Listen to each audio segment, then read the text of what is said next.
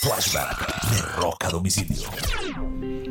Un 5 de septiembre del año 1946, en un pueblo en Zanzibar llamado Stumptown, nace una de las grandes leyendas del rock y uno de los mejores vocalistas de todos los tiempos. Freddie Mercury, su nombre Farrell Bulsara, murió a los 45 años en Kensington, Londres, un 24 de noviembre del año de 1991, uno de los mejores vocalistas de la historia del rock. Larga vida a Freddie.